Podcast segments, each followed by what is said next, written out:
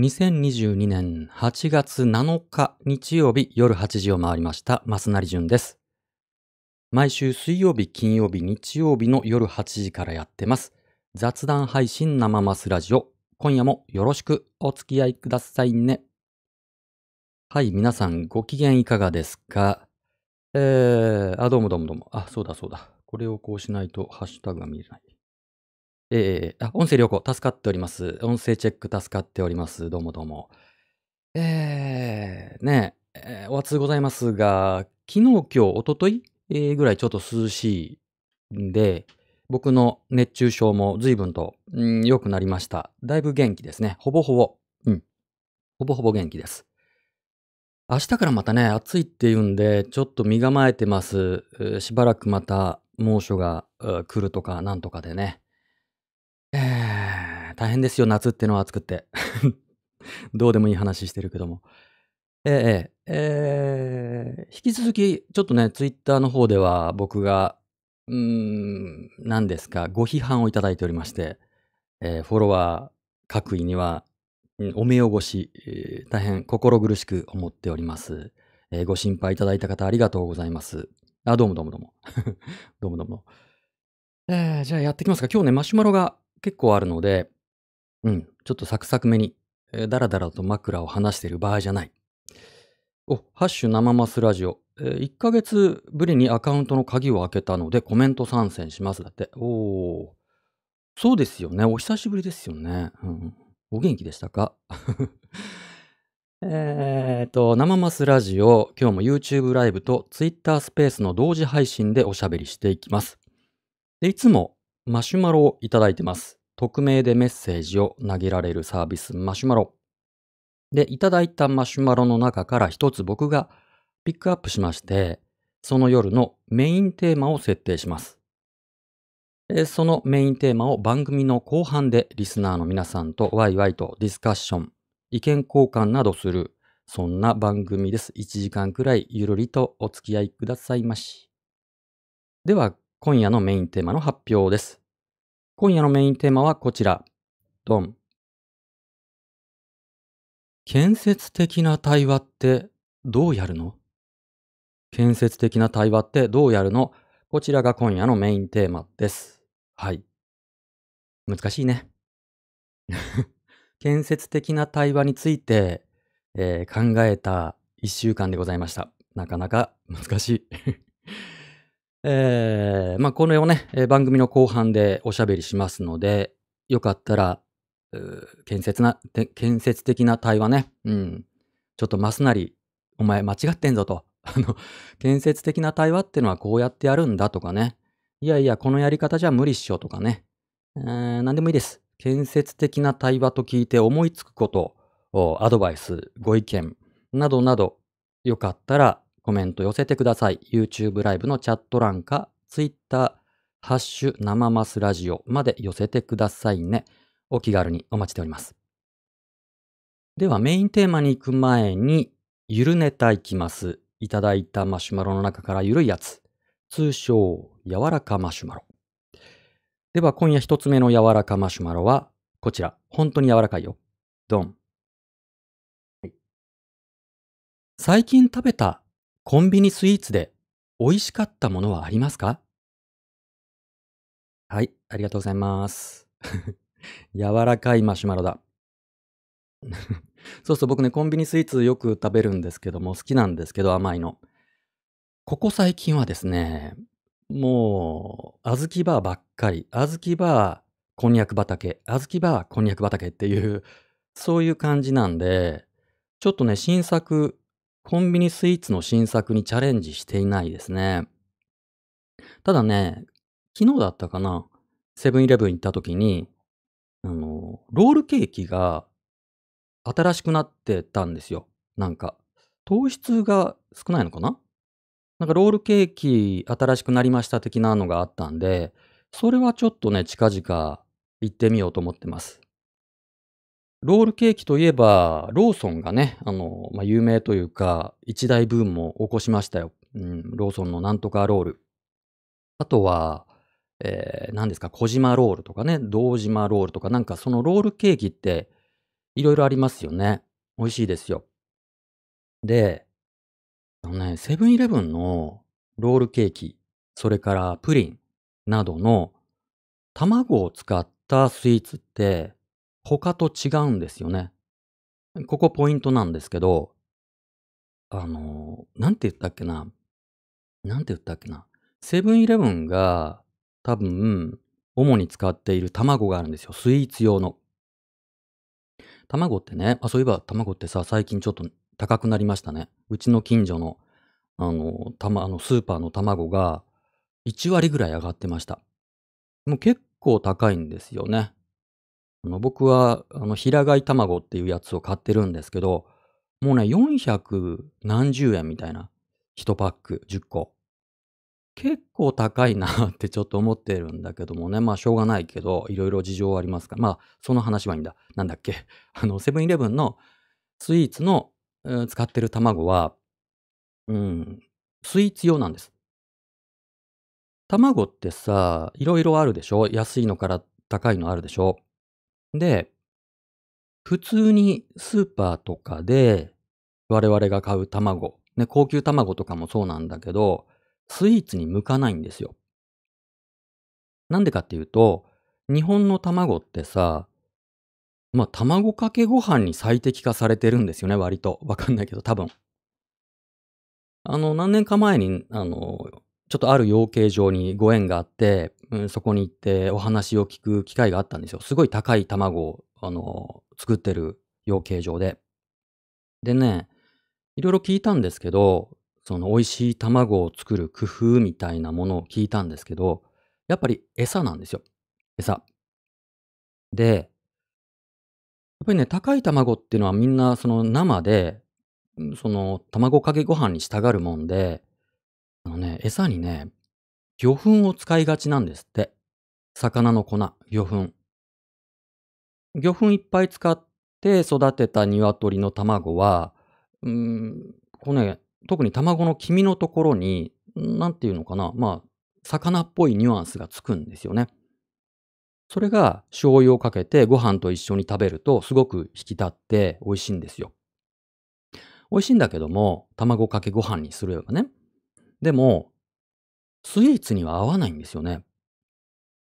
あの、特にロールケーキとか、それからシフォンケーキとか、プリンとか、卵をたくさん使うスイーツは、そのね、あのね、気にならないければ気にならないんだけども、気になり始めるとすごい気になるんです。ちょっとしたね、魚臭さがあるんですよ。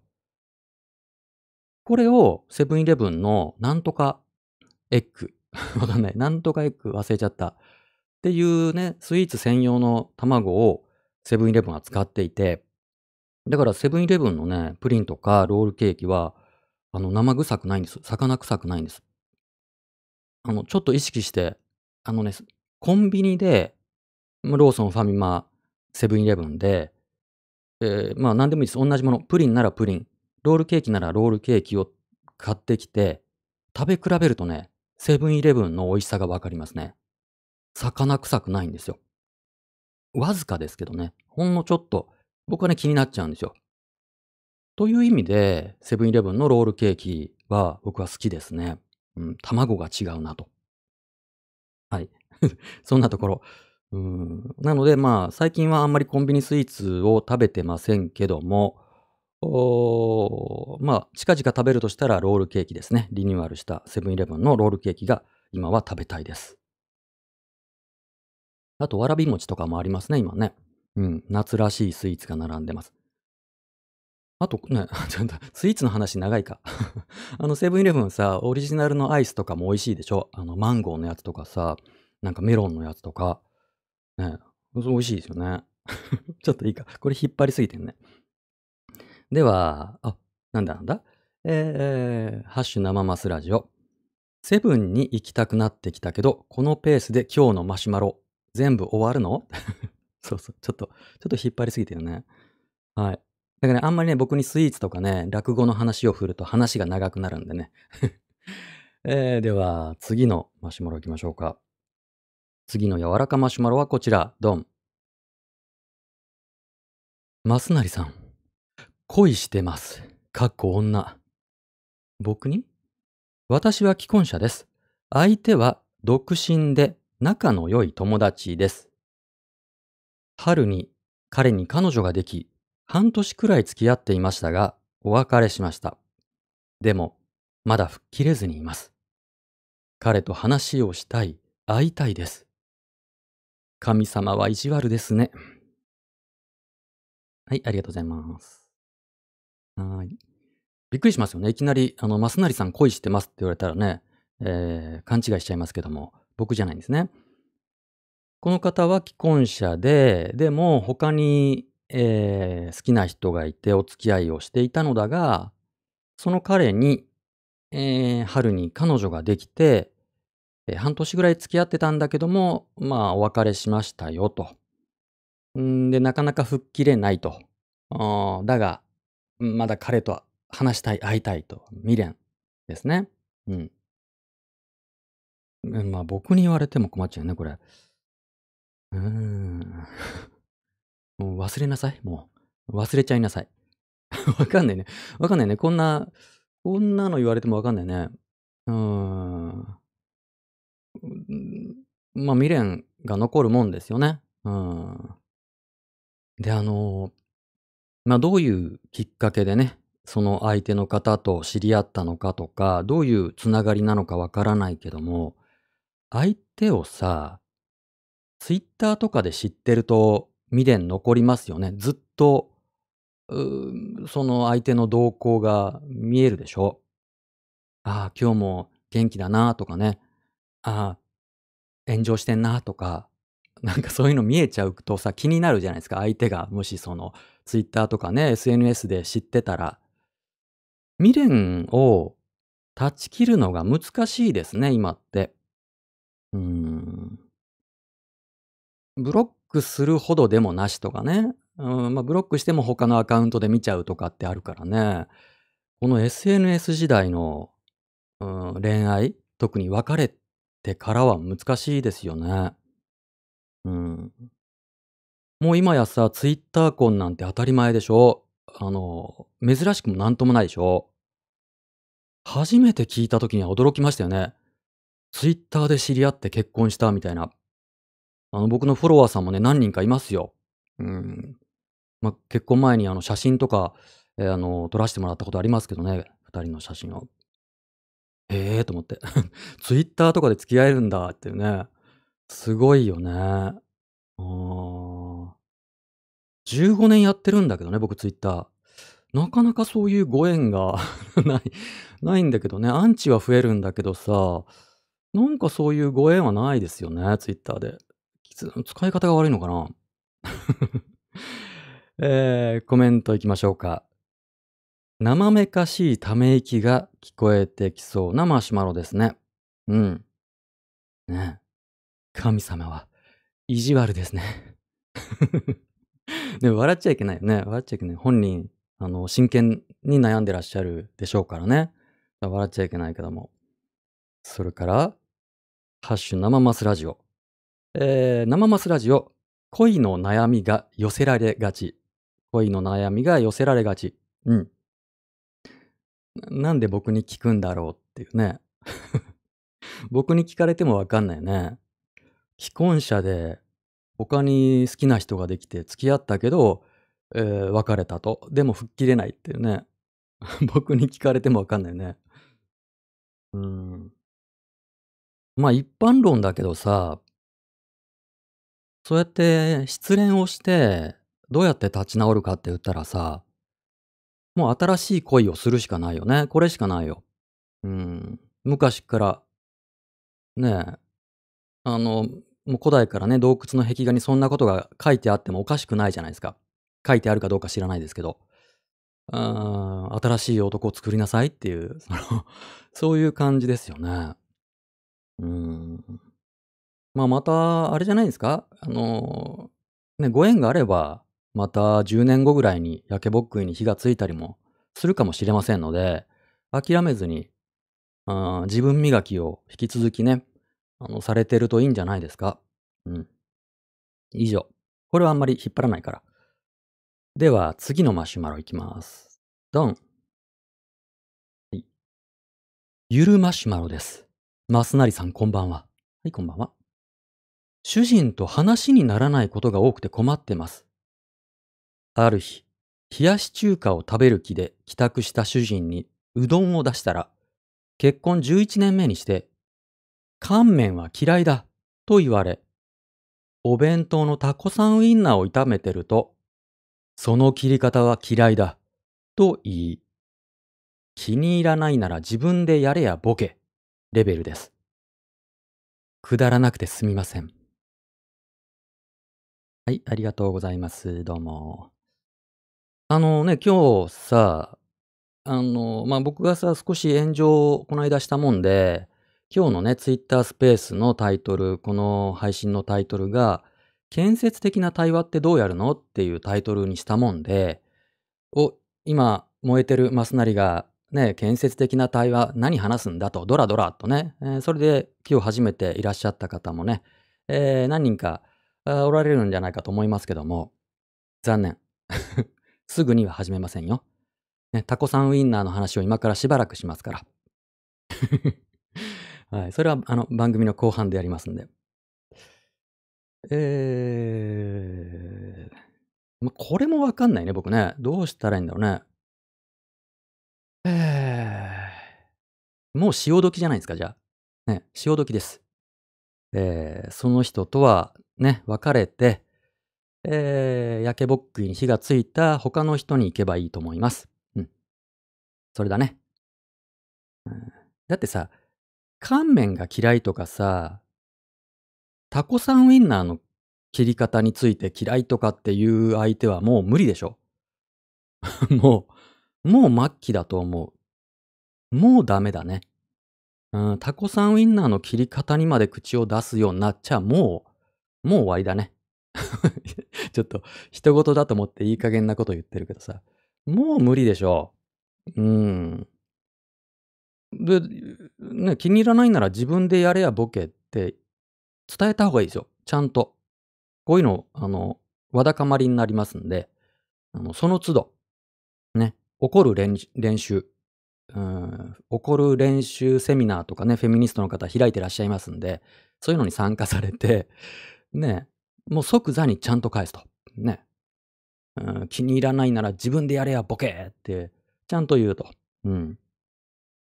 本当こういう怒り方とかね、やっぱり勝部元気先生とかお詳しいと思いますけども、即座に怒るというね、えーそういうのがいいと思います。やっぱりね、うんそんな注文つけられても困りますよね。うん。だってさ、うどん茹でてたら乾麺は嫌いって言うんでしょ？うーん。もうダメだね。もうダメだ。それはダメだ。さて、えーコメント。未婚だからわからないけど、夫婦ってそういうのあるらしいですね。あ、そうなんだ。私の友人夫婦もお風呂に置く椅子の形で揉めてました。へえ。そのスケベ、スケベ椅子は嫌いだ、みたいな。使いにくい、みたいなことですかね。お風呂の椅子ってそんなにバリエーションないでしょ？普通のかスケベ椅子じゃないですか。どうなの？お風呂の椅子で揉めることある？あーん どうなんだろうね。わかんないけどさ。うーんまあ、なんだって揉めるんでしょうね。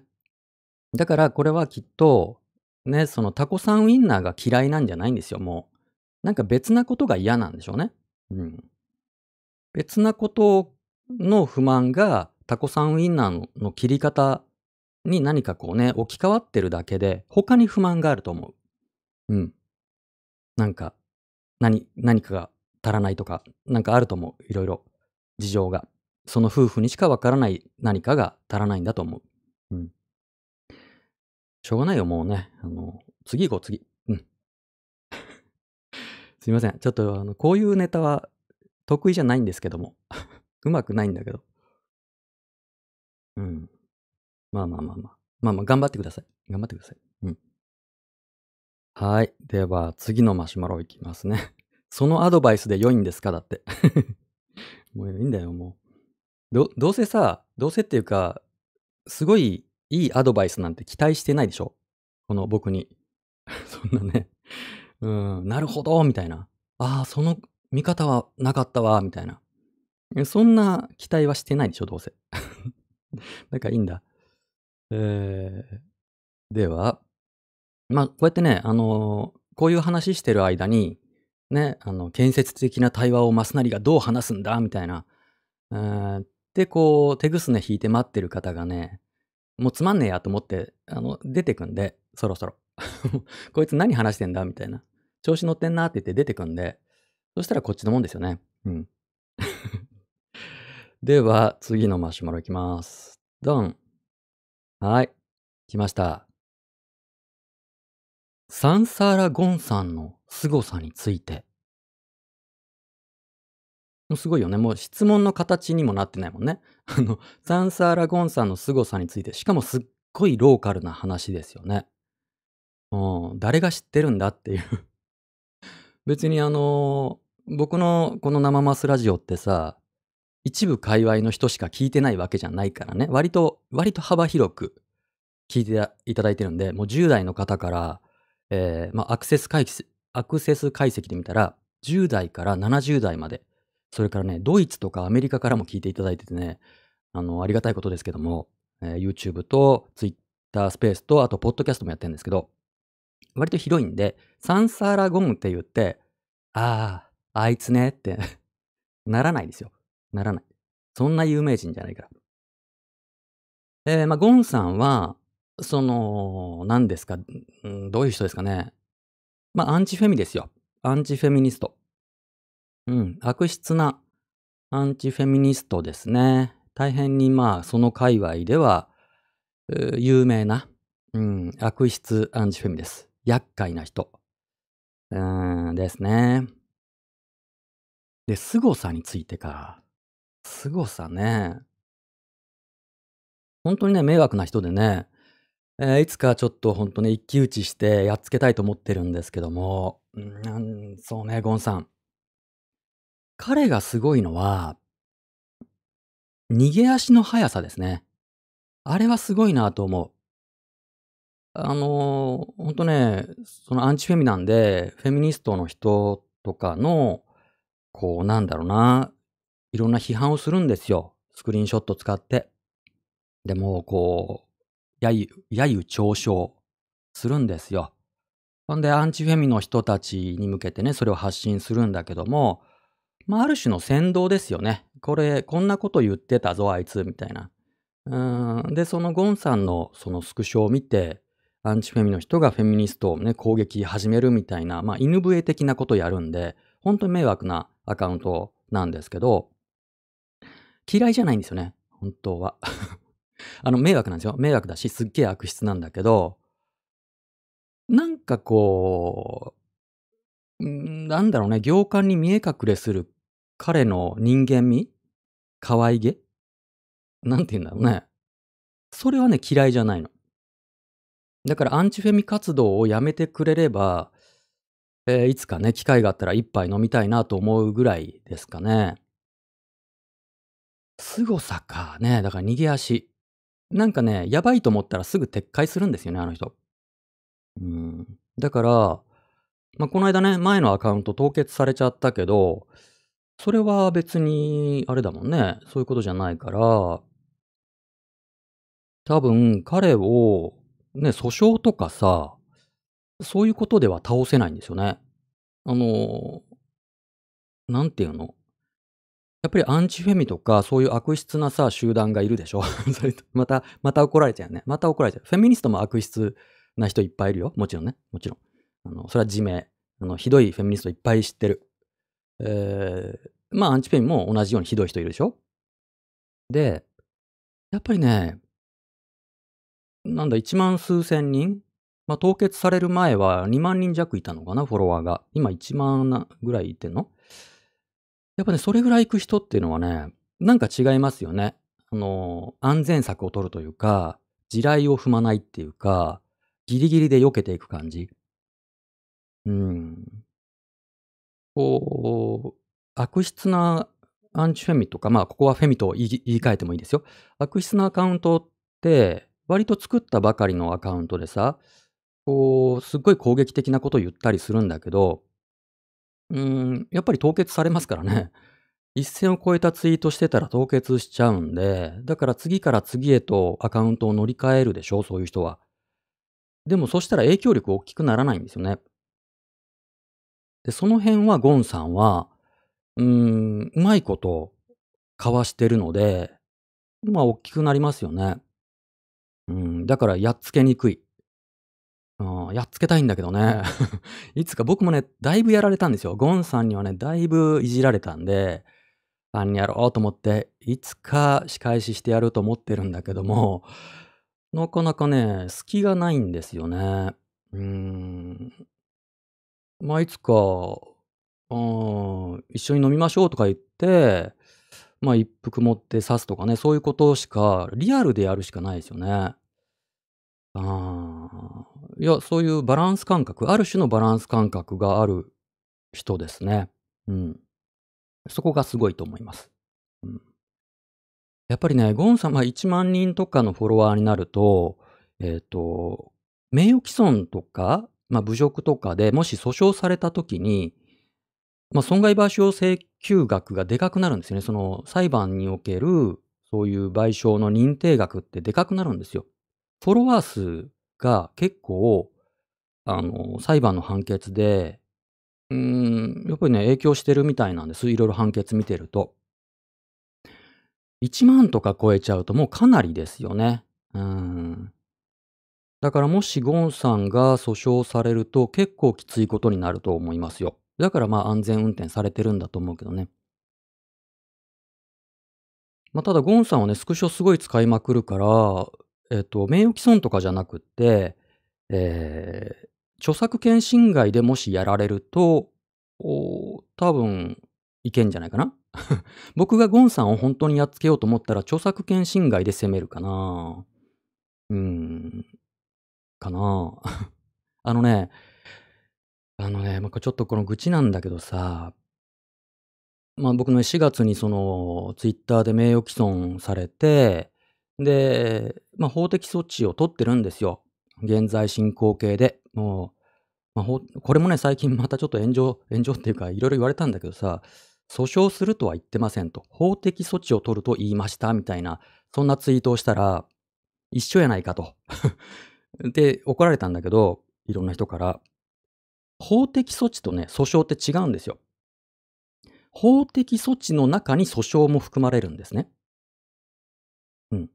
訴訟は、訴訟をするっていうのは民事訴訟のことなので、それは法的措置の中に含まれるんですよ。で、僕がやってんのはそっちじゃない側。具体的には言えませんけども、そっちじゃない側で動いているので、で、いろいろ受理されて、えーもう動いているので、えー訴訟じゃない方の法的措置を僕は取ってるんです。で、でもね、結局ね、この、まあ、皆さんね、その名誉毀損とか侮辱とかね、えー問題意識あると思うんですけど、すごいネックなのは、ね、ツイッター上で名誉毀損とか侮辱をされて法的措置を取るときにネックなのは、ツイッター社が IP アドレスを開示するかどうかがすっごい難しいんです。もうこれはね、まあ、刑事、刑事事件でやろうが、民事事件でやろうが、これは運なんです。もう完全に運ですね。担当の方もおっしゃってましたけど、五分五分だと。運なんです。まあ、日本でね、もちろんその、まあ、民事でやれば、日本で、えーまあ、裁判所を通して、えーまあ、開示請求のステップ踏むんだけど、日本の裁判所が何ぼ言ったって、別にその日本の法律ってアメリカに及ばないので、日本の裁判所がそれね、情報開示請求してくださいっていうのをツイッター社に出したとしても、ツイッター社は無視できるんですよ。気分次第、次第なんですよ。でね、難しいのがね、アメリカには名誉毀損罪も侮辱罪もないんですよ。ないの。だから、アメリカの法律にないものに対してツイッター社が対応しないんです。うん、気分なんです、担当者の。めっちゃ多いみたいですし、そういう請求がね。うん、気分次第。なんだけども、著作権侵害についてはもちろんアメリカにはあるんです。著作権っていうのはね、もうなんだったらもうディズニーから来てるようなもんなんで、アメリカは著作権についてはやっぱり、あの、厳しく見るので、著作権侵害でやれば、えーその情報開示請求は随分と出やすいんですって。一番出やすいのは、あの、児童ポルノとか、児童の誘拐とか、これは速攻で出るんだ、だそうです。うん。なので、まあね、名誉毀損侮辱は難しい。で、著作権は情報開示がやりやすいので、皆さんスクショやってるでしょ？まあ今日、あの、あの今もさ、僕の過去のツイート、もう10年前ぐらいの僕のね、あの、不適切ツイートが一部で拡散されてるけどもさ、あれね、リスキーですよ。マジで。リスキー。あれはいけちゃうんで、簡単に。うん。あの、大丈夫？って思って見てますよ。あの、名誉毀損とか侮辱よりもはるかに簡単に、普通にスルッと出るらしいんで、あの、スクショは気をつけた方がいいんじゃないかなと思います。で、著作権についてね、多くのツイッターユーザー勘違いしてますけど、あの、皆さんがやってるやり方だと引用要件満たさないので、あの、危険ですよ。僕が言うの、僕、あのやられてる僕が言うのもなんですけども、人のスクショね、ああんまり、あの、やってると、ある日突然、うん、やられちゃう。ですかね。だから僕が名誉毀損でもし次にアクションを起こすとしたら、著作権侵害で情報開示を出しといて、えーその住所に対して名誉毀損で日本で裁判するっていう風にするかな。ゴンさんに対してもそうかな。もしゴンさんを僕がやっつけるとしたら、その方法ですかね。あの、ゴンさんすごいスクショ使うから、あれ結構危険だと思うけどな。ちょっと、この話は、それこそあんまり引っ張ることじゃないけど。えー、コメント。えっ、と、可愛げ。ね、ゴンさん可愛げ。うん。わからなくもないだって。うん。どっかね、可愛げがあるんですね、あの人ね。うん。憎たらしいんですけどね。憎たらしいけど、可愛げがあるんですよね。えー、それから、良い言い方をするとすれば、リスク管理がしっかりしてると。うん。そうかもしれないですね。うん。リスクはすごく意識されてると思います。うん。やっぱそれは、あのアカウントをね、育ててきて、まあ、ゴンというブラン、ブランドをずっと育ててこられてるから、でも、彼は、ね、ツイートを見る限りでは、まあ、仕事もあり、家族もあるので、まあ、見バレのリスク、訴訟のリスクは結構彼は高いと思うんですよね、見バレ。うん。ここがさ、まあ、今日もさ、僕のツイートでね、匿名と実名の話がいろいろ批判受けてるけども、ここがね、匿名の人の、まあ、逆にリスクですよね。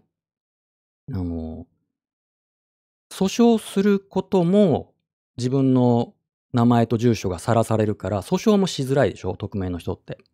で、されると、訴訟されると、それこそ困るでしょ。でも、実名の人ってさ、自分が訴訟するときに自分の身元がバレるのって別にもともとバレてる、バラしてるからさ、あのーそこは躊躇なくいけるし、訴訟されるときも、もちろんね、同じように見バレのリスクってのが、まあ、ほぼないので、僕の名前とね、住所だってさ、多分頑張って探したら出てきますよ。あの、別に、あのーそんなに一生懸命隠してもないから、つぶやいてたかな？でも、出てきますよ。だから、匿名の人はね、訴訟のリスクは高いですよね。うん、あと、やっぱり実名の人ってさ、名誉毀損とかの被害を受けたときに、実社会にリスクがでかいでしょ？仕事とかさ、人間関係にリスクがでかいから、やっぱりね、重く受け止められるんですよ。法的に。うん。匿名の人より実名の人の方が、まあその被害が重く受け止められるから、実名の人をね、あんまりこうやってると、うもし本当に訴訟になった時には、しんどいことになると思いますけどね。それはなんか僕、これを言うとまたなんか、ここを抜き出されてさ、ますなり、脅しのような、脅しのようなことを言ってるとかって言われちゃいそうだけども、そういうことじゃなくて。うん。多分事情が違うよねってこと。うーん、そんな感じかな。それから、えーハッシュ生マスラジオ。悪友みたいな感じかな。僕とゴンさん？悪友じゃないよ。あの、いつか倒すべき敵です。えーっていうか、マスナリさん、発言の割にウキウキしている。楽しそう。いつかまたゴンさんと対談してほしいな。ゴンさんと対談したことはないんじゃないかな。ゴンさんと対談、ゴンさんと対談したことないと思う。もし忘れてたらゴンさんに失礼だけど。ないと思います。アンチフェミの人だと誰だろう？まあ、神崎さんとか、正式アロンさん、それからアンチフェミだと誰だろうね？まあ、ミワさんも一瞬話しましたよね。あと誰だろうね？うーん、スモモさん。うん、とかかな？アンチフェミ系の人だと。ゴンさんとはないと思う。うん。まあ、いつかギャフンと言わせたいと思ってますけども。わかんない。はい、そんなとこかな、これは。まあ、そのバランス感覚、リスク管理、逃げ足の速さ。ここがゴンさんのすごいとこだと思います。これ、ゴンさん知らない人にはどうでもいい話でしたね。すいません。リスナーさん。さて。では次いきますか。次の柔らかマシュマロは、こちら、ドン。長い、長マシュマロ。ここの辺からちょっと難しい話になってきますね。はい、読みます。最近、責任という言葉が考え事のキーワードになっています。すごいね。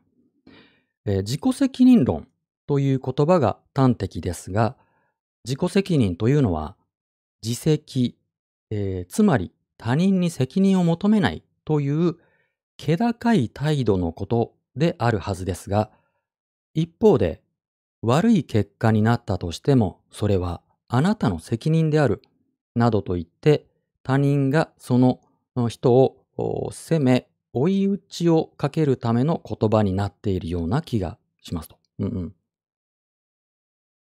増成さんはしばしば、大人の責任ということに言及されますが、責任というのは、社会的に悪いこと、気に食わないことを打ち取る合戦の、合戦のための武器として用いられてしまっているような気がしますと。うん。まあ、ここで合戦という言葉を出してくるあたりが憎いですね。えー責任という言葉が前向きな意味を復権するためには、どんな意見交換が求められるのでしょうか増成さんのご意見が伺えますと嬉しいです。はい、ありがとうございます。うーん。難しいこと言いますね。責任ね。うん。まあ今ね、本当その書かれているようにさ、自己責任論っていうのがよく言われますよね。うん。もう何でもかんでもね、その、それはお前が好きでやってんだろうとかね。うん。お前が決めたことなんだろうっていうことが、なんだか普通に、えー言われるようになりましたね。で、で、そうだな。だから責任っていうのを何と捉えるかだと思うんですけど、責任ってどういう意味でしたっけ？責任ってさ、ちょっと、こういう時すぐ辞書引きたがるんだけどもさ、すぐ辞書引き間だから。ちょっと画面を切り替えて。はい、責任。ちょっと意味を確認しましょう。えー明教国語辞典。責任。任されていて、しなければならない任務。責任を果たすとか責任ある立場。うん。これがそうですね。大人の責任みたいなことですかね。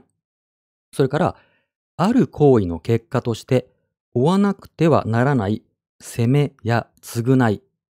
だからこっちの意味で自己責任論みたいな風に使われてんのかな。だから責任の意味には大きく分けて2つあって、え任されていてしなければいけない任務というのと、ある行為の結果として負わなくてはならない責めや償い。うん、っていうような使われ方もすると。うん。ちょっとついでに他の辞書でも。えー新明解国語辞典。自分の分担としてそれだけはしなければならない任務っていうのと、えー不結果、ね、結果が不、ね、えー不結果、失敗に基づく損失や制裁。やっぱりこの二つがあるわけですね。ついでに。えー三省堂国語辞典。役目を引き受けた人に生じるもので、それがある限り役目をきちんとしなければならないものっていうのと、過ちを犯した人に生じるもので、それがある限り償いをしたり、始末をつけたりしなければならないもの。うん。まあ他にも、こうね、大辞林も多分そうですね。日本国語大辞典もそう。この二つですね。なるほど、なるほど。この、だから責任という言葉は、ざっくり言って、まあ二つ使われ方、意味合いがあるのだが、まあどっちをイメージして、その責任という言葉を使うかが、多分微妙にずれてるんでしょうね。うん。だから、僕が言っよく言ってるね、大人の責任っていうのは、まあ、この、うん、まあ、その立場になった人、例えば大人、大人になったから、えー、まあ、この社会に対してとか、次の世代に対しての、まあ、任務、ね、任務という意味での責任があるよね。っていうのが僕がよく言ってる大人の責任です。一方で、えー、まあ、自己責任論っていうのは、まあ、自分が決めたことなんだから、その結果の不始末の、なんだ、まあ、結果はお前が引き受けろよと。っていうことに使われてるんだと思います。うん。だから言葉の意味が違うってことですかね。まあ似たようなもんですけど。で、責任ってさ、やっぱり近い概念だと、義務があると思うんです。義務。責任と義務ってすごい近い関係にあると思うんです。で、やっぱり僕は大人にはある種の義務があるのではないかと。うん。まあ、義務、義務っていうのともまた違うんだけどね。なんて言うんだろうね。その、例えばさ、道端にゴミが落ちているとする。で、別に拾わなくってもいいんですよ。自分の任務じゃないから。自分の何か、なんだろうね。まあ何か自分の責、まさに責任じゃないからゴミが落ちてるのはね。ほっといたっていいわけですよ。でも、それを、まあ拾おうかな、みたいな。誰かが拾わなきゃ、このゴミがあることで街は汚いままだと。で、なんだったらそこにゴミがあることによって、次の人がまたそこにゴミを捨てる。で、また次の人がゴミをどんどん捨てると。っていうことが起こりかねないので、じゃあこのゴミ拾っとこうかなと。っていうのが僕が考える責任ですね。係。うん、係に近いかも。その係僕がやりますみたいな。誰もやらなさそうだし、えー、僕できるんで、手が空いたんで、それやりますっていう。うん。僕がやれば他の人がやんなくて済むし、これ以上ひどいことにならなくて済むから、じゃあそれゴミ拾っときますわっていう、そんな感じかな。うん。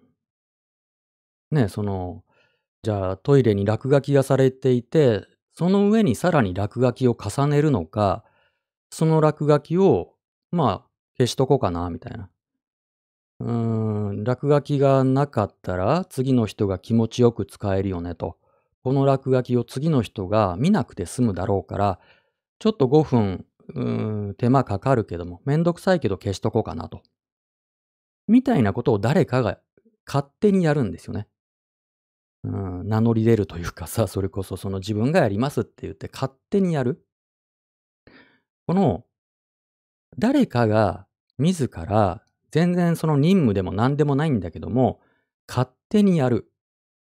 うん。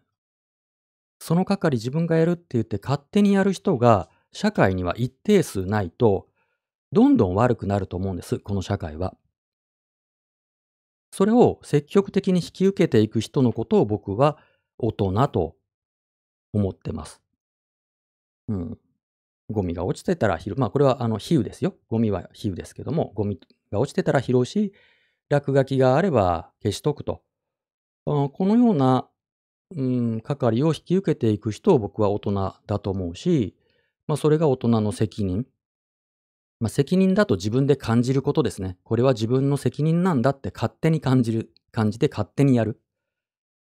うん。だから人を責める時の言葉ではないと思う。うん、お前の自己責任だろうっていうふうに使うのではなくて、えーそれは自分の係ですと、自分がやっときますという意味での責任っていう、うそういった使い方をする人が増えていくと、ね、このマシュマロにある、えー責任という言葉が前向きな意味を復権するためにはどんな意見交換が求められるでしょうかっていうことの出発点になるかなと、おちょっと思います。うんえーコメント、ハッシュ生マスラジオ。えーなんか英語のあれをいろいろ引いていただいてますけども、うん、読めませんからね、英語。まあ、英語ね、 responsibility、ね、 response、う応答ですよね。 response の ability ですよ。 response の ability があるわけですね。えーとかあって、なんやかんや書いてあって、で、それから、なんだ、一言で言えば、義務と規範の違い。なるほど。うん。いずれにしても引き受けるというイメージがありますと。うん、そうですね。なるほどね。義務、規範。それを引き受けると。ああ、なるほどね。まあこういうのってさ、あの、すごいね、あの、英語の辞書で引くとまた違う角度から言葉が、概念が理解できますね。ありがとうございます。後でちゃんと読んでおきます。えーコメント。大人の責任とただのおせっかいの差がわかりません。うん。すごい、それって、あの、うん。すごくいい、いい視点ですねって言うと偉そうだけどさ、あのーすごいいいポイントだと思う。そうやって勝手にさ、あのーじゃあそれやりますわっていうことが、おせっかい、まあありがた迷惑みたいなことにもなりかねないですよね。うん。そんなこと別に頼んでないっていうね。お前にそのゴミ拾えって言ってねえっていう迷惑だと。えーっていうパターンもありますね。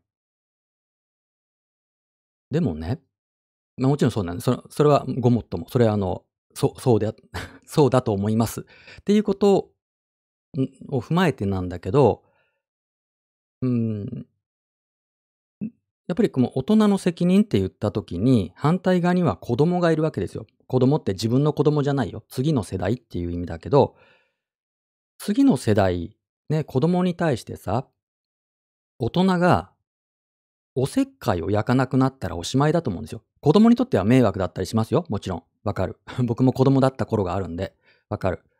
けどもさ、例えば教育ってあるじゃないですか。学校教育とか家庭教育とか地域の教育とかあるでしょいろんな教育がありますよ。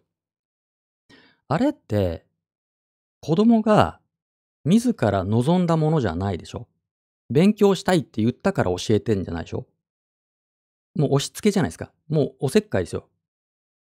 勉強しとくと将来、なんかいいことあるかもねって言って押し付けるわけじゃん。でも子供は嫌だってなる。でもやれっていう。これおせっかいですよね。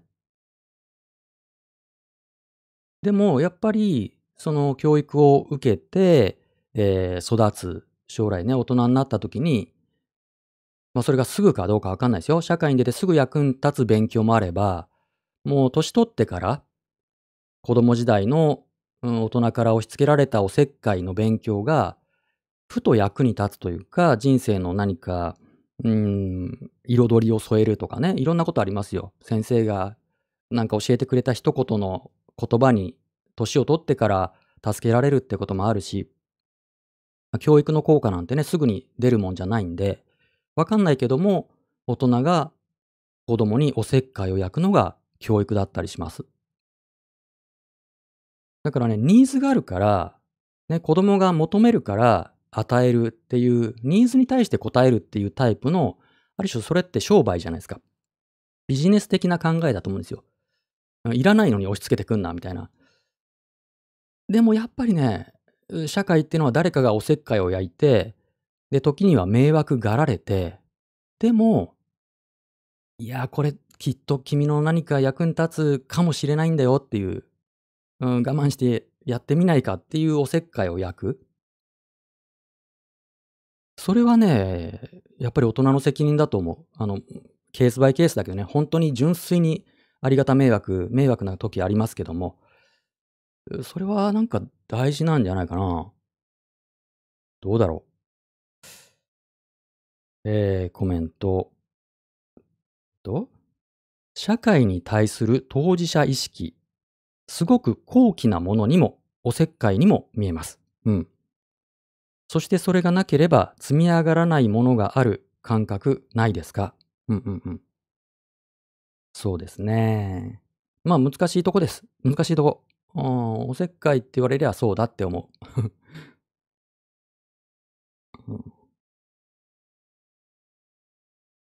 えっ、と。ち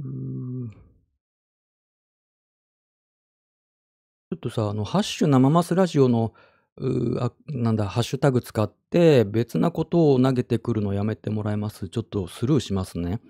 あの、この生マスラジオは別に、なんだろうもうちょっと広く、いろんな人たちと一緒に物事を考えるっていう、そんな番組にしていて、えー、基本的にいただいたマシュマロをテーマにリスナーさんとディスカッションしたり、一緒に考えるという、え、そんな配信にしてるんです。で、そのためのハッシュタグなので、えー、今話していることと関係ないハッシュタグ、うん、関係ないことをハッシュタグを使って言われるのは、まあ、ちょっとハッシュタグ嵐みたいに感じちゃいます。うん。ちょっとそれはあの、ご遠慮いただけるといいんですけども。さて、そんなとこかな、責任。まあ逆にその今の大人の人たちすごいあの主語がでかいけどさ、今の大人の人たちは、年齢的にね、年齢的に大人の人たちが、大人としての責任を、まあ、放棄して、いつまでも自分が子供であるかのように振る舞っている、えー、そういう人がやっぱり少なくないことが結果的にやっぱり次の世代に対して、うん、生きづらい社会にしちゃってるんじゃないかなと思います。うん。って感じかな。ちょっとハッシュタグ嵐の方いるからミュートしよう、この人は。やっぱりあのマナーみたいなものは大事だと思うよ。そのいろいろ質問とかね、僕に対してのね、批判、まあこの間の炎上などあって意見がいろいろ違ったり、僕に対して、うーん、なんだろう、よく思ってない人がいるのは分かってるんだけども、で、いろんな批判あるの分かってるけども、やっぱりさ、批判にも作法みたいなものがあると思う。うん、意見の違いに対して意見でぶつけてくるのは全然、もちろんそれは、それも表現の自由だし、えー、僕もそういった批判で、はっと気がつくこと、自分の間違いに気づ気づくこともあるし、もちろん反論があることもあるし、それはもう全然ウェルカムなんだけども、ん、まあ、それこそね、人格攻撃とかさ、それからまあこうやって、まあ、僕がやっている配信、うん、全然違うわけですよ。そのツイッターでやってる炎上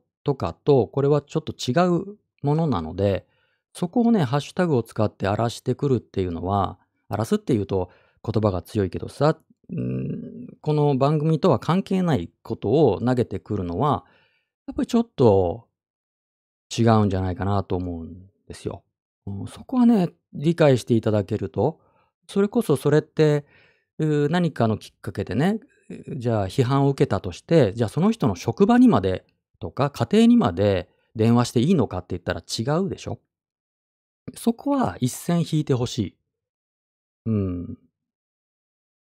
それは今回ね、すごい炎上で残念に思ったことですね。批判は批判として全然それはあるし、だから僕もそれはあの全部答えられないから、まあ結果的にスルーしているんだけども、すっごい数が多いから。えー、だからそれは全然いいんだけども、批判を受けるのはね。でもなんかその、これ番組違うんで、その、これはこれで番組なんでね、僕の大事な番組だし、ここを楽しんでくれているリスナーさんもいらっしゃるから、ハッシュタグ嵐みたいなことをされると、それはやっぱり作法として違うかなと思いますけどね。えっ、と、ハッシュタグ。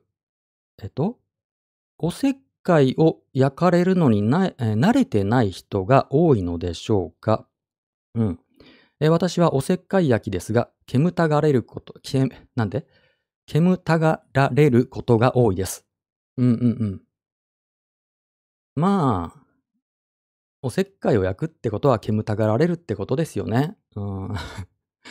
うん、だから、煙たがられるのが嫌だから、おせっかいを焼かなくなったんでしょうね、今の大人は。うん。でも、おせっかいを焼くっていう。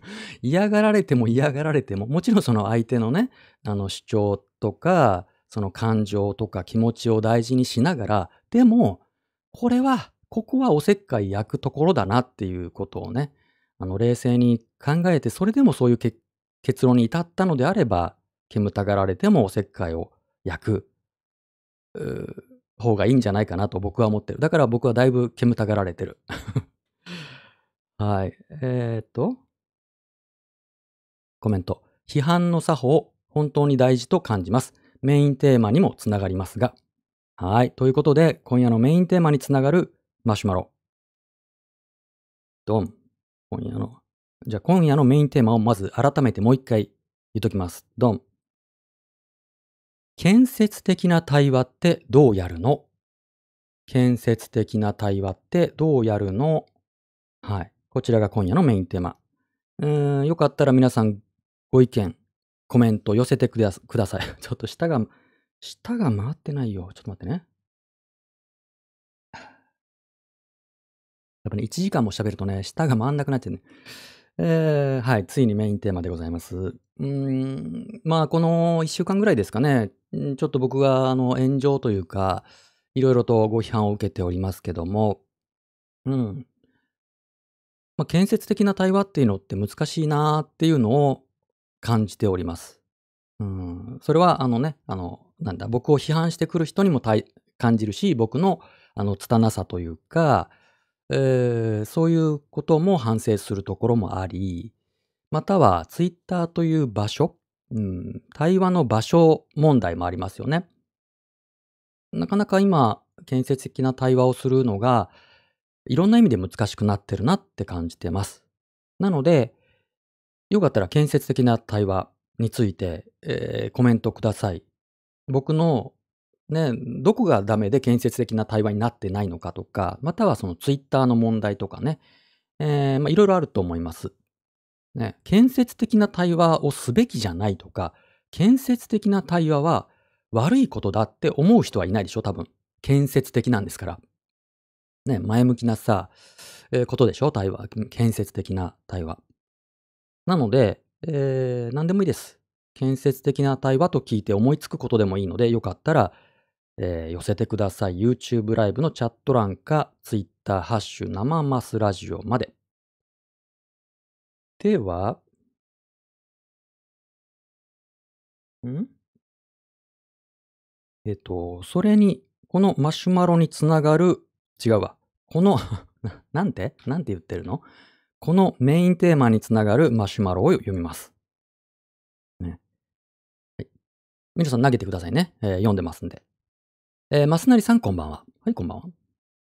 マスナリさんが求めてらっしゃる建設的な対話をツイッターに求めるのは無理ではないでしょうか？うん。えー、便所の落書き云々について、まあそういうのをつぶやいたんですけど、えー便所の落書き云々についてつぶやかれてい,、ま、いたものの反応を読んでいたのですが、私は批判者の方々の意見の方が現実に近いように思います。私はマスナリさんほど古いユーザーではないので、最初期のツイッターの様子はわかりませんが、最近のツイッターは非常に治安が悪いです。えーかっこそれはマスナリさんも分かってらっしゃると思いますが、これはツイッターの利用者の増加によるものではないかと思います。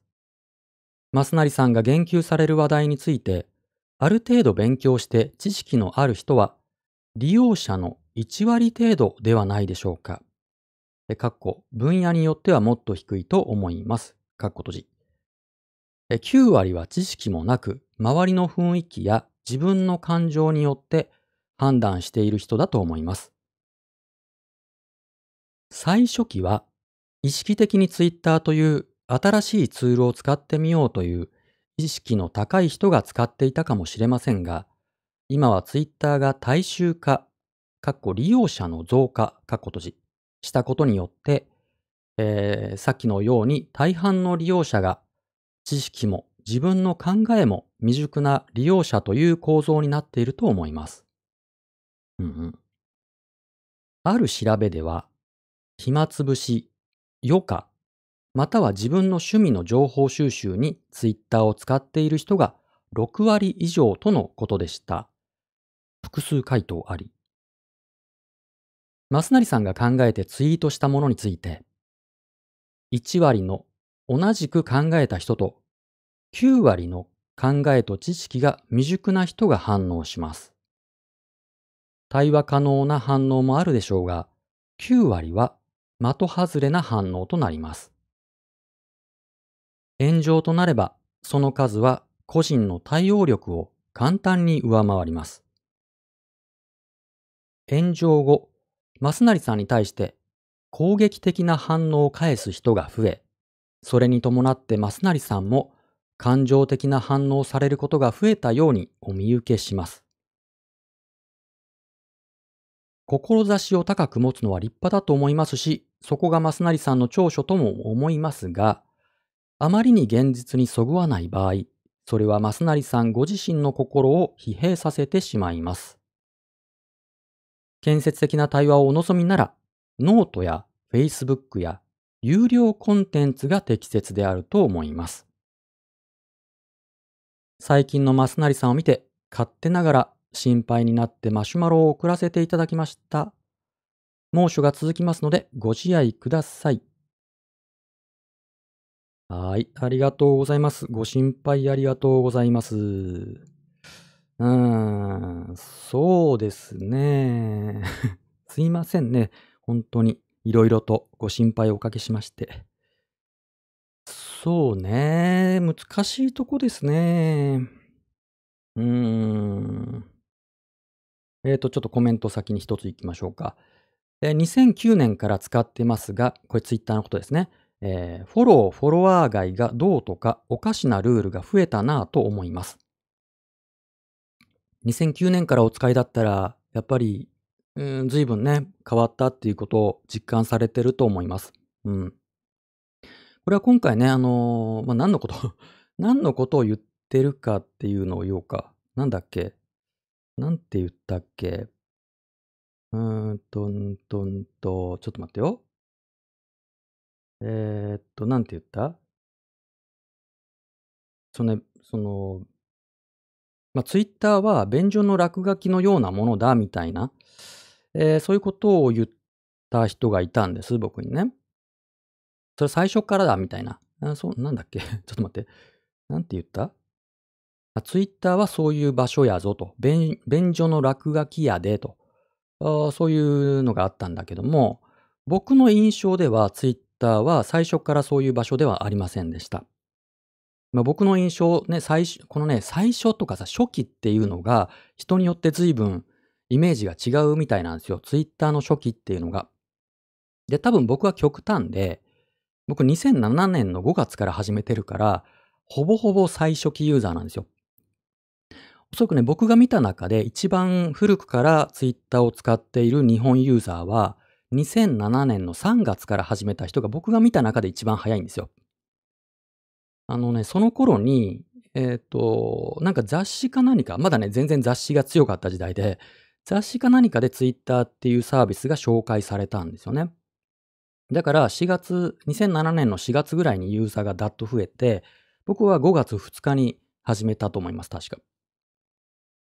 その頃はまだ全然、あの、今のようなサービスじゃなくって、あの、もちろん全部英語だし、でね、あの、グローバルタイムラインっていうのがあったんですよ。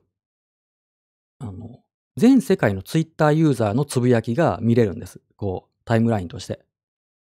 今考えられないでしょ全ユーザーのツイートが見れるんですよ。しかも普通に読めるスピードで。どれだけユーザーが少なかったかってことですし、それから自分がフォローしている人が見ているタイムラインが見れたんですよ。わかりますかね？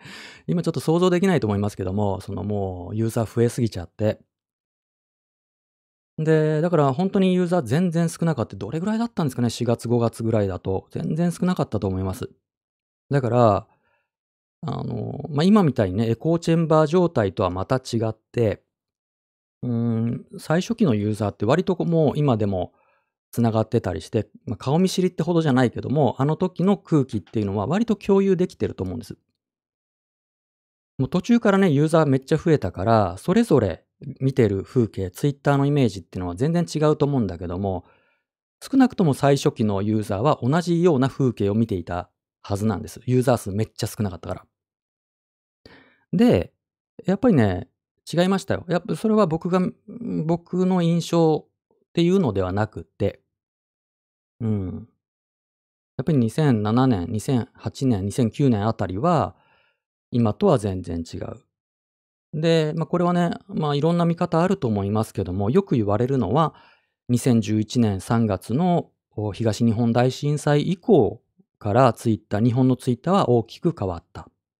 まあ、これ日本だけじゃないですけどね、えー、そのツイッターを作ったメンバーの一人、エヴァン・ウィリアムズがツイッターから抜けたので、そこからまあジャック・ドーシーが主導権を握って、えー、ツイッターというサービスが大きく方向転換されたっていうのは言われてます。で、あとはね、まあ、震災があって、まあ、原発事故があって、まあ、それでね、国論が二分されたわけですよ。原発推進反対みたいなので、え、デモがあったりとかっていうことがすごい増えたでしょ？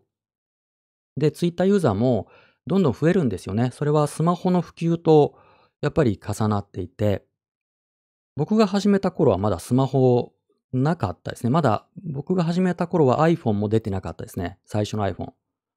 2007年の夏でしたっけ ?iPhone 最初。だから僕が始めた5月にはまだ iPhone なかったんだと思います。確か。だから、ガラケーのメールでツイートを投稿したりとかね、いろんなやり方ありましたけども、まあそんな時代だったんですよ。だから、これは僕の、僕だけが見ている、僕の見た風景ではなくて、初期のツイッターは今のようなものではなかったと思う。まあ、これはもうその時にいた人じゃないとわかんない感覚ですね。なんか変な言い方、偉そうな言い方になっちゃうけどさ。そうなんですよ、やっぱり。うん。で、うん。で、まあ、今がね、現状が、まあ、どこかからの段階で、まあ、便所の落書き的なものになったっていうのは僕ももちろん、あの、理解してますよ。ずっと使ってますから。うん、だから、うん、嫌だなと思ってずっと過ごしてます。いつからこんなことになっちゃったんだろうなって思ってます。まあね、その、ね、この便所の落書きっていう表現も汚いですけども、ね、トイレってさ、この例えを引っ張るのも汚いんだけどさ、トイレってさ、そこに便器があるからトイレになるっていうパターンもあるけども、何にもないところにみんなで寄ってたかって排泄すればそこはトイレになるでしょ？結果的に。で、そこに書かれたものがどんどんひどいものがね、落書きがされて、その上にまた落書きがされて、で、そこでみんな排泄してってなると、それはもう結果的にトイレの落書きになるわけですよね。でも初期は違った、やっぱり。もっと、まあ、誰に届くわけでもないつぶやきをするところ、うん、ボトルメッセージみたいな場所でした。で、これは、まあね、本当にこの古参ユーザー、インターネット、ツイッター老人会のぼやきみたいなもんですけど、うん、なんだろうね。だからね、多分、初期のユーザーっていうのは、ツイッターの機能が全然なかったし、遊び方がわかんなかったので、みんなで工夫したんですよ。どうやったらこの新しいサービスで遊べるのかと、どんな目的で使うと面白いのか、いいことがあるのかっていうのをそれぞれが工夫したんですよ。で、その中から、リツイートっていう機能が公式に採用されたりとか、えー、それからハッシュタグみたいなものが使われるようになったりっていう、そのユーザーの工夫の中から生まれてきたんです。だからみんなでツイッターをある種作ったというかね、形作ったっていう意識が最初期ユーザーには少なからずあるんじゃないかなと僕は感じてるんです。だから、ね、ツイッターは最初から便所の落書きだったって言われても、いや、そうじゃなかった。でもどっかで便所の落書きになったとしたら、それはやっぱりその初期ユーザーの責任もあるんじゃないかっていうふうに僕はちょっと感じてるとこがあるんですよ。うん。何かどこかで間違ったんじゃないかと。こんなはずじゃなかったと。まあ、それはさ、インターネット全体にも言えますよね。その、まあ、インターネットはもともと便所の落書きだったっていう意見も今回複数いただきましたけども、僕もわかるんですよ。僕もあの、あのまあ、パソコン通信の時代から僕は使っているので、えー、MS-DOS 時代、えー、って言ってもわかんないでしょ ?Windows の前ですよ。Windows 95の前の3.1の前の前ですから、MS-DOS。真っ黒い画面でパソコン通信やってたんですよ。もう今から何年前ですか ?30、35 年ぐらい前から僕は、まあ、いわゆる広い意味でのネットを使っているので、いろんな掲示板とかね、いろんなサービスに顔を出しているので、わかるんです。便所の落書きっておっしゃるのはわかるんだけども、一方で、そうじゃない場所だって当然あったんですよ。インターネットとかパソコン通信っていうのは、必ずしも便所の落書きじゃなかったんですよ。で、インターネットっていうのはもっと、なんだろうな、いろんな人が身分とかね、社会的地位とか関係なくつながれて、こう知識を共有できて民主的な場所でっていうそういう夢をインターネット初期ユーザーは共通して持ってたと思うんです。でもなんかこんな場所になっちゃったっていうことはすごく悲しいし、どこか責任を感じている部分があるんですよ。これはまあ変な言い方、そのおじさんのマウンティングみたいに聞こえるかもしれないけども、初期ユーザーじゃないと、こう体感的にわかんないことじゃないかなと思う。後から出来上がったものに乗っかった人と、最初から見ている人とは、インターネットとかツイッターに対して感じる印象っていうのが違って、そしてこれはやっぱりどっか責任、うん、自分たちはやるべきことを何か間違えたんじゃないだろうかっていう意識があるんじゃないかなって勝手に思ってる。僕はちょっと思ってる、少なくとも。だから嫌だったらやめればいいじゃんとかね、他の Facebook とか行けとかって言われても、うーん、そういうことじゃねえっていうそういうことじゃないっていうこと。うん。嫌だったらやめるっていう感覚は僕は少なくとも Twitter に関してはないんですよ。うん。なんか責任放棄みたいな感じがして。で、いや、こんな場所だと便所の落書きだって言われて、ああ、そうですかって言って、昔はもっと暖かな空間でしたと。そういうツイッターが好きでしたっていう人がどんどん離れていったらさ、ツイッターはどうなるかって言ったら、やっぱり便所の落書きが加速するだけでしょ。どんどんひどい汚い便所のになるだけじゃないですか。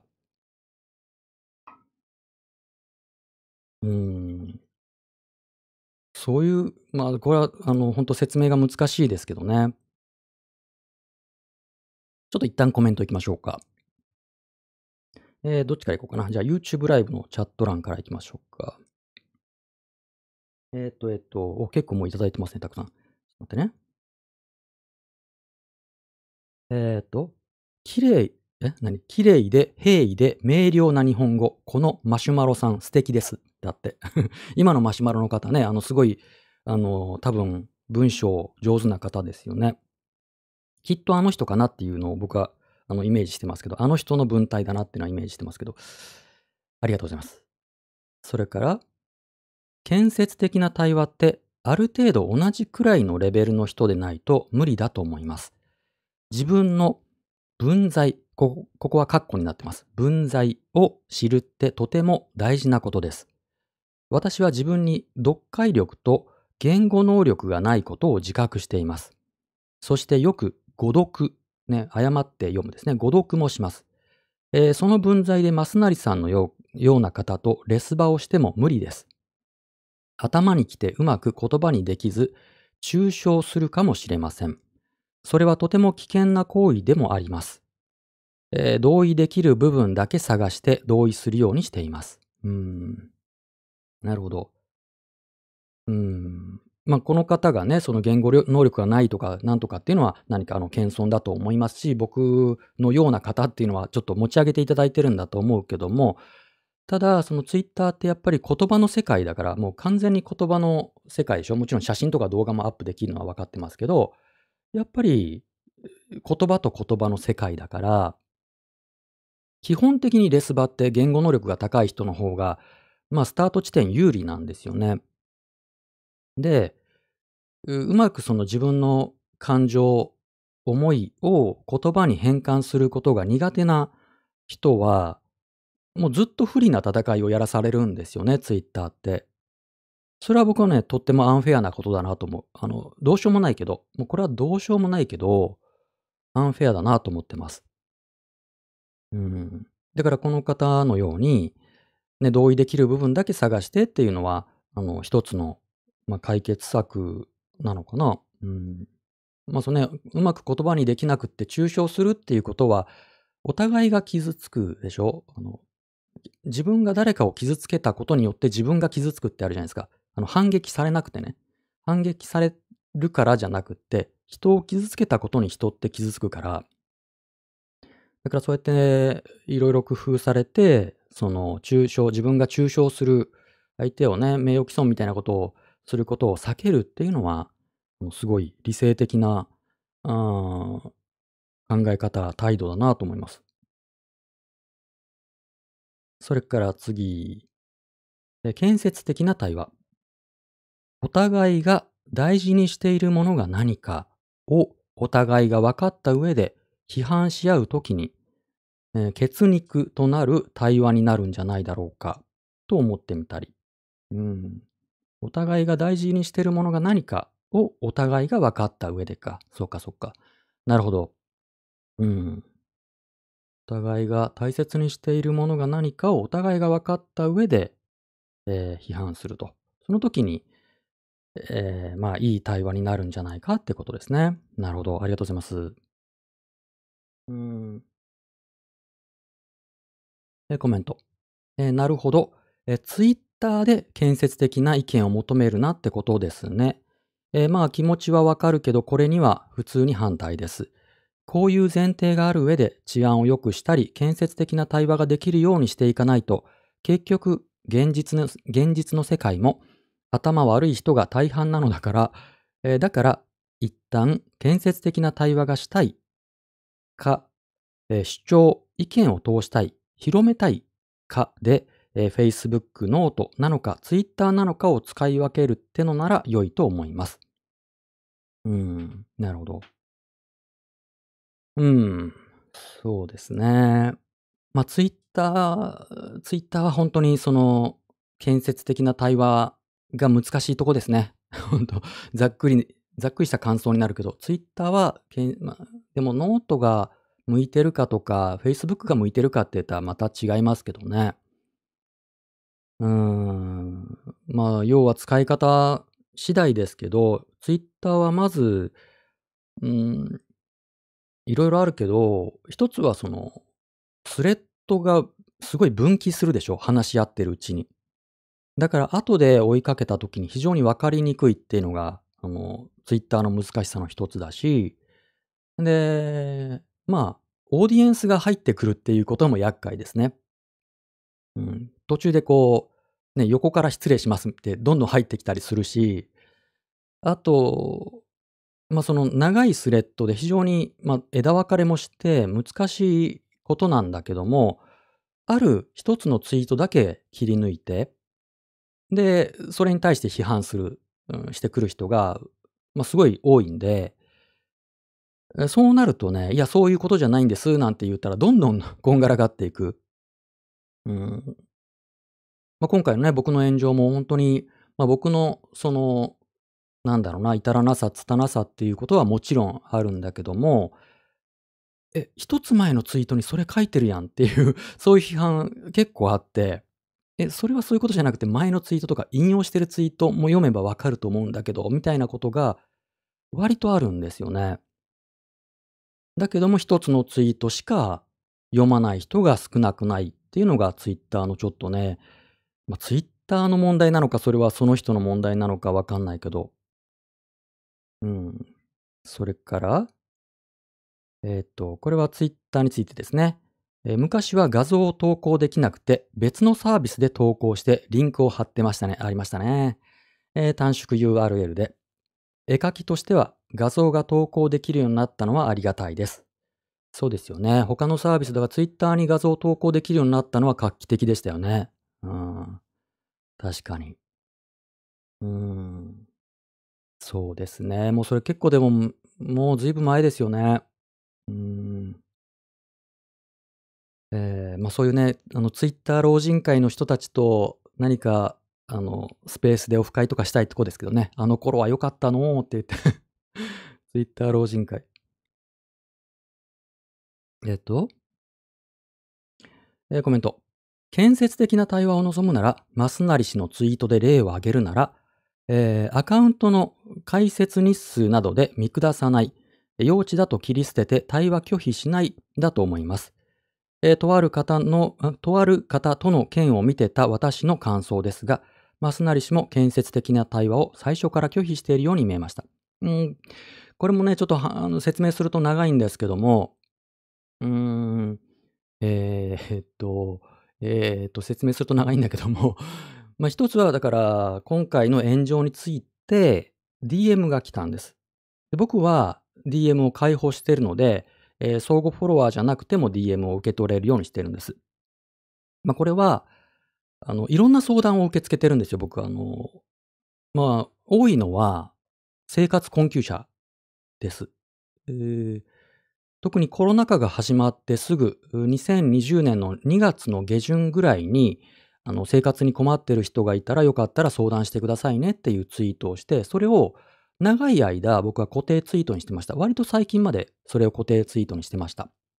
まあ、それは僕が、まあ、こういう番組を通して、生マスラジオを通して、いろんな社会問題を勉強してきて、まあ、特に僕の関心領域の一つが生活困窮の問題で、で、まあ、その生活保護受給申請の動向とかもしたり、それからそういう、えー生活困窮者の支援団体のボランティアをしたこともあったりするので、少し、うん、体験とか知識があるから、あよかったら相談してくださいっていうのをずっと固定ツイートにしてたんです。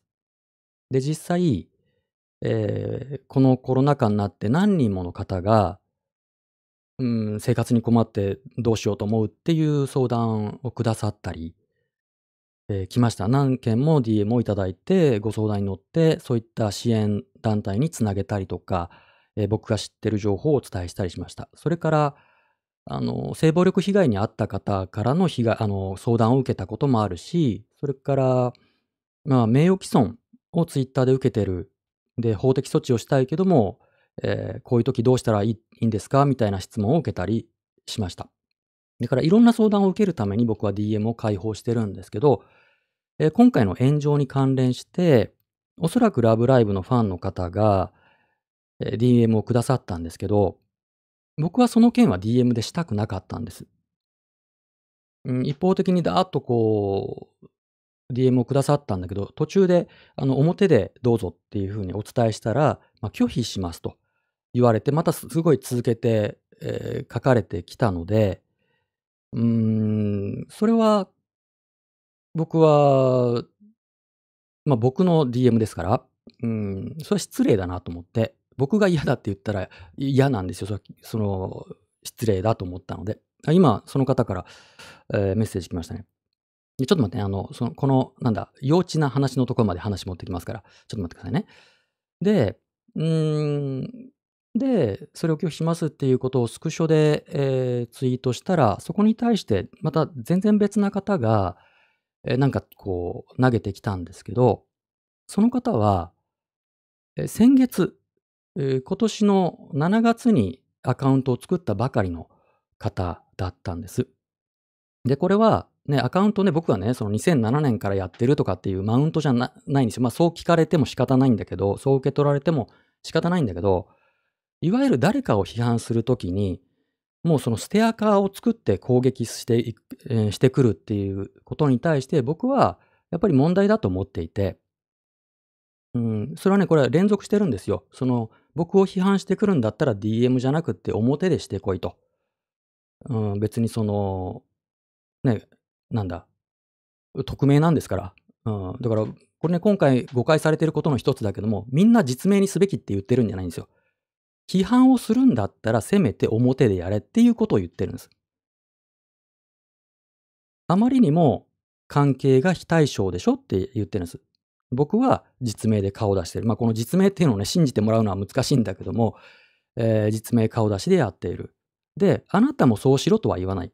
でも、さすがに匿名なのに表で批判できないっていうのはおかしいでしょと。DM を、DM でっていうのは変でしょっていうことを言っているところに作ったばかりのアカウントの人が何かこうちゃちゃ入れてくるのは、やっぱりちょっとね、うーまあ、嫌ですよね。失礼だなっていうのが正直な感想で、そのことについて、うん、のご意見だと思います。だからアカウントの解説日数で見下してるわけじゃないんです。作ったばかりのアカウント、なんだったら攻撃用アカウントとも見られかねないステアカのようなもので批判してくるなよと。批判するんだったら、まあ腰を据えて、地に足をつけて、腹に力を入れて批判してこいよっていうのが僕の意見。まあこの辺はちょっと、まあ理解されなくても仕方ないです。まあそれは僕は幼稚だと今でも感じているし、そういうやり方はね。うん。まあそれはもう意見の相違でしょう。えー、えっと、えっと、えっと、えっと。えっと、ちょっと待って。えー、ちょっと、この件で引っ張るのあれな。ちょっと待って、ちょっと待って。でちょっと一旦その件、ちょっとうん、まあいいか、もうついでにやっちゃおう。ちょっとあの、ハッシュ生マスラジオでたくさんいただいていて、ごめんなさいね。あの、すぐそっち戻ります。えー、その、今のね、あの、DM をくださった方からですかね。えっと、えっと、えっと、その僕に、えっと、匿名で、えー DM をくださって、僕が、えー表でどうぞって言って拒否しますって言った方から今、えー YouTube ライブの方にコメント来たので読みます。えー突然のメッセージすいません。えーこの場の議題からそれていたら申し訳ありません。おとといツイッターで直接 DM して、マスナリさんの気を害させてしまい、えーしま、ん？ですと。何々ですと。えー、軽率だったと思います。反省しています。先日は本当にすいませんでした。ただ、私が増成さんに伝えたかった意見の内容を変えるつもりはありません。ツイッターでブロックされているのに突然のメッセージすいませんでした。長文失礼しました。はい。どうも。まあ、あの、伝える内容を変える必要はもちろん全くないと思いますよ。それぞれの主張があるけども。だから、僕は、その、ご主張、あなたの主張に対して批判するつもりもないです。全然。やり方がおかしいんじゃないって言ってるんです。あの、DM を送ってきて相手が拒否、あの、表でどうぞって言ってるのに拒否しますってのは変ですよねっていうことを言ってるわけで、おっしゃる内容、うん、僕に対する批判の内容自身を僕はどうこう言ってるつもりはないです。いろんなご意見があるし、僕に対するご批判も、あの、まあ、たくさんいただいてるし、一応全部目を通してるつもりなんですけど、あの、まあ、あると思います。それから、えっと、次。えっと、えー、実は私、あの、この、違う方ね。え実は私、増成さんとはことごとく意見が反対なんですけど、ラジオは欠かさず聞いています。ありがとうございます。なぜかというと、反対意見の人の話もちゃんと聞いてこそ、自分の意見をしっかりと持つことができると思うからです。えー、でも反対意見ってムカつくじゃないですか。増成さんの話なら素直に聞いていられます。手が遅くてコメント少なめですが、心の心の中で増成さんと対話しているんですよ。とても建設的に。ありがとうございます。うん。あの、すごいそれ、すごいいい、あの、合点合点なコメントです。あの、対話って必ずしもリアルタイムに、こう、バンバン、こう、キャッチボールというかね、往復する必要はないと思うんですよね。誰かが何かを言う。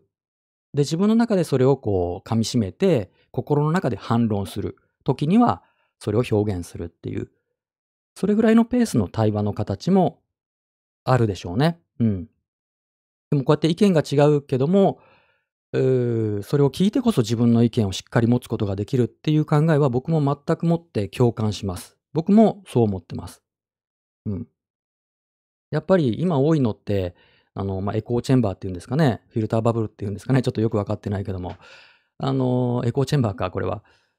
自分の、自分と似たような意見の人たちとばっかりこう、いつも一緒にいると、もう考えが煮詰まっちゃうんですよね。で、違う意見の人の声が目に、耳に入らなくなってしまう。そうするとどんどん先鋭化するでしょ。これはまあアンチフェミとかフェミニストも同じだと思う。右とか左とかも同じだと思う。自分たちの中でいつもコミュニケーションをとって、えー、自分たちが設定した、まあ、敵を叩くっていうことを繰り返してると、本当にある種のカルト宗教みたいな、えー、自分たちと違う意見の人は悪いやつだっていうふうに拒否反応を示すと思います。これはやっぱり危険なことかなと思ってます。うん。だから、まあ、僕はね、その、まあ、今回ね、まあ、ちょっと僕はブロック、ツイッターでブロックしない主義だったんですけど、ちょっとさすがに、あの、あまりにも攻撃的な人がいるので、それはあんまもう見たくないなと思ったから、昨日かな、10人ぐらいブロックしましたけど、それ以外は、あの、まあ、批判もちゃんと、あの、お返事できないけど、すごい多いから、えー、お返事はできないけども、批判もちゃんと読まなきゃいけないなと思って読んでます。うん。だからこういう意見もあるよねとか、あ僕の言い方で、えー、ちょっとまずいところがあったんだなとかっていうことに気がつけるので、だから僕は、まあブロックはね、最小限にして、いただいた、いただいた批判は全部読むようにしてます。うん。で、できれば対話したいんだけども、今回の炎上でも、できれば全員と対話がしたかったんだけども、だからね、炎上の最初の頃には、一人一人に返信してたんですよ。あまりにも多いから で、どんどん増えちゃうから、これは無理だなと思って。うん。まあだからちょっと許してもらうしかないね。そのお返事をしないという失礼をちょっと、えー、ご容赦いただけるといいかなと思ってます。えー、コメント。マスナリさんは実名でやれなんて言ってないと思いましたよ。あ、よかった。うん。伝わる人もいるんですよね、こうやって。これが驚きなんですね。伝わる人もいるという。うまあ、それが表現ですよね。伝わる人もいれば伝わらない人もいるということだと思いますけど、伝わる人もいるというね。えっ、ー、と、ちょっとハッシュ生マスラジオに行きます。すいません、お待たせしました。あ、でももういい時間だね。えっ、と、えっ、と、えどこまで読んだ？どこまで読んだかわかんない。えっ、と、建設的な対話の方法。定期的に増成さんがおっしゃっていることの繰り返しになるけど、1、相手への尊敬。2、双方が論破ではなく対話の姿勢を示す。これらかな。あとは個人的に、えー、3、えー、論は否定しても情は否定しない。なるほどなるほど。まあ3はかなり難しいけど結構大切だと存じます。うん、ありがとうございます。ちょっと次々いきますね。時間がもうあれだから。えー、相手の意見を否定しない。が対話の基本と教わりました。最初から否定で入る人はオウム返しで返すとか。うん。あの、対話と議論というか、まあ、論破、論破合戦は違うと思う。だから今回の炎上は、僕を論破しようとしている人が割といるなと思ったけど、僕は論破合戦は求めてなかったから、そこは大きな食い違いだなと思いました。それから、えー、結論ありきだと建設的な議論は無理。うん。あと、スルースキル。スルーするスキルですね。えー、大事。受け手のリテラシーの問題。ありがとうございます。それから、えー、今回の件に限らないですが、議論したい目的で正面から反対意見を提起して,、えー、している、してくる人がいるのに対して、揶揄、中傷、茶化しでリプを送ってくる人も少なくなくて、それらが無意なノイズとなって議論を不可能なものにしてしまうのが本当に残念です。うん。本当、本当ですよね。揶揄中傷、茶化しはいらないんじゃないかなと思いますね。それから、えーと、建設的な対話を望むなら、幼稚とか発言をせずに、アカウントの解説日数の短さで、えー、見下すことをせずに、えー、ブロック対話拒否をしない方がよろしいかと思います。一度そういう例を作ってしまうと、建設的な対話なんてできないと思います。まあこれはね、本当にまあ僕の、まあそれこそ幼稚さなのかもしれないですね。誰とでも対話ができるとは思ってないです。やっぱり。やっぱり大人の人、僕まあ、対話ができる条件としては大人であろうとする人には限定したいです。あらゆる人と対話はやっぱり、あの、現実的に無理なので、幼稚な人は僕は、これは今に始まったことじゃないですけど、うーん、子供の人はまた大人になってきてくださいねぐらいの態度でずっとやってきてます。うん。それはもう、しょうがない。それはもう無理なんでね、全員とは。えーコメント。ハッシュ生マスラジオ。えーボトルメッセージのような SNS いいな。今、誰も知らない裏垢を使っていまして、誰かに届きますようにと、毎日ささやかな思いを大会に流しています。うんうん。そんなね、ツイッター、昔そんな感じありましたけどね、今はすっかりそうじゃなくなっちゃって。もうそういうのちょっと早口で、もう早口で読むから。えー元祖便所の落書き旧2ちゃんで煽り合い文化を堪能してきたインターネット老人としては、えー玉が一かけらの玉石混交の言論から玉を、まあ玉かこの場合は、玉を選び取るスキルがなければ、ツイッターランドで建設的な議論などできるわけがない。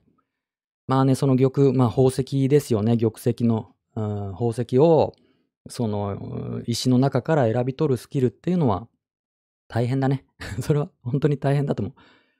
それから、えー建設的な対話に必要なのは相手への敬意と信頼だと思います。それには顔もわからない、相手の立場もわからないような匿名の場は難しいと思います。例えば、 Zoom などのお互いの顔が見えてリアルタイムで反応できるツールの方がツイッターより適切だと思います。うん。まあね、そこにこう、体ですよね。身体、身体性がない場での対話っていうのは難しいと思うと同時に、やっぱり声を出すだけでも、そこで、えーリアル社会の何かが出ちゃうでしょ？例えば僕みたいな、あの、中年男性は、この今の日本社会で割と強者ポジションじゃないですか。で、どれほどしっかりとした論を持っている人でも、相手がすごいこう、なんだろう、例えば10代の人だったら、こんな僕みたいなさ、中年おじさんと声と声とかね、まあ顔も出して話したら、そこで何かある種の、まあ、権力差みたいなものができてしまうから、文字ベース、匿名の文字ベースだからできる対話っていうのもあると思うんですよね。そこをツイッターには期待したいとこですけども、難しいですかね。えっ、と、それから、ツイッターは相手に敬意と信頼を持つには不向きなものなので、建設的な対話にはツイッター以外のツールを使えば良いのではないかと思ってしまいます。私がマスナリさんほどツイッターに思い入れがないというのもあるでしょうが、うん。僕はちょっと思い入れがありますね。初期の頃はよくオフ会もしてました。うーん。僕は初期の頃はあの写真家として、えー活動してた時期があるんですけど、僕の個展にツイッターから、えっと200人ぐらいその個展には来てもらったりとか、写真のモデルになってもらったりとか、いろいろリアルでも交流があったんですよね、初期の頃は。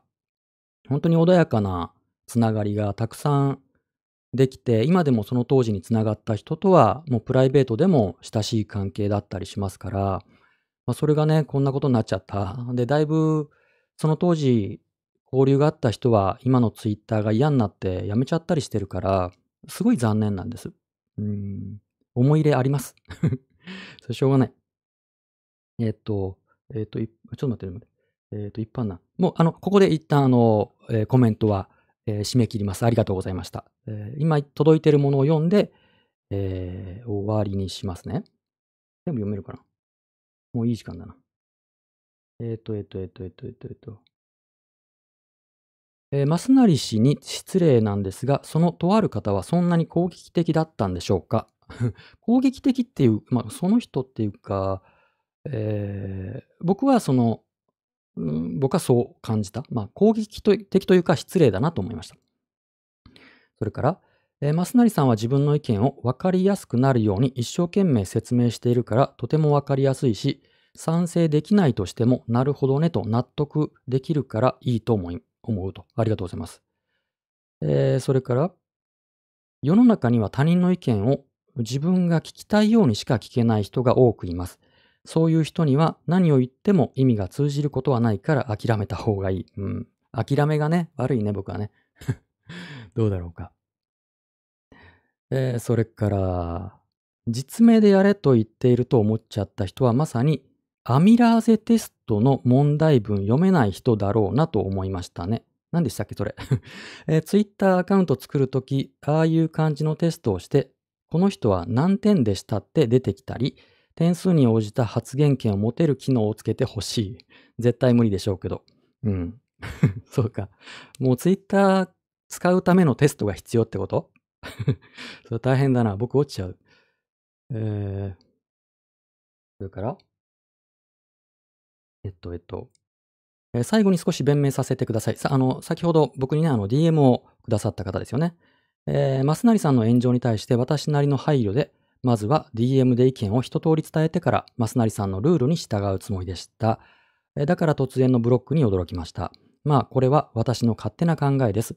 最初からリプで意見すればよかったと思ってます。失礼しました。いえいえ、ありがとうございます。うん。いや、僕もあの、えー、ブロックは大人げない対応だったと思いますが、DM をそれ以上送ってこないようにするためにはブロックしか方法がないと思ったので、えー、あの時ブロックをしました。えー、それから、えー、思い入れがあるないの問題ではないと思いますけどね。ツイッターに限らず。あそうかもしれない。うん。えっ、と、それから、ハッシュ生マスラジオ。もう、もうこれで一応締め切りますね。ありがとうございます。えー、マスナリ氏が対話を拒否する人物をしっかりと伝えてはと思います。先ほど YouTube コメントでありましたが、そのとある方への対応を周りから見たら、耳の痛い話を聞いて、えー、誹謗中傷したように見えたと思います。うん。まあ、その、その件についても随分あのご批判いただいてますので、えー、なるほどなと、えー、僕にも、その、なんだろうな、反省すべきところたくさんあるなと感じております。うん。あの、まあ、今回ね、まあ、これであのコメントありがとうございました。えー、ちょっとまとめに、まとめに入りますけども、うんまあ、ツイッターは本当に議論が難しい。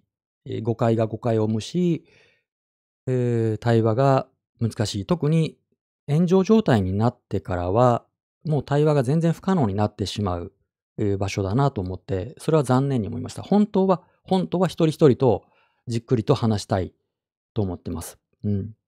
まあ、別に僕の意見が、あの、正しいと信じてるわけじゃないですよ、うん。僕の考えに間違ったところもいっぱいあるから対話を僕は望んでるわけで。ただ今回の炎上は、まあ、随分誤解されたと、まあ、うまく伝わらなかったなっていう残念さは思ってます。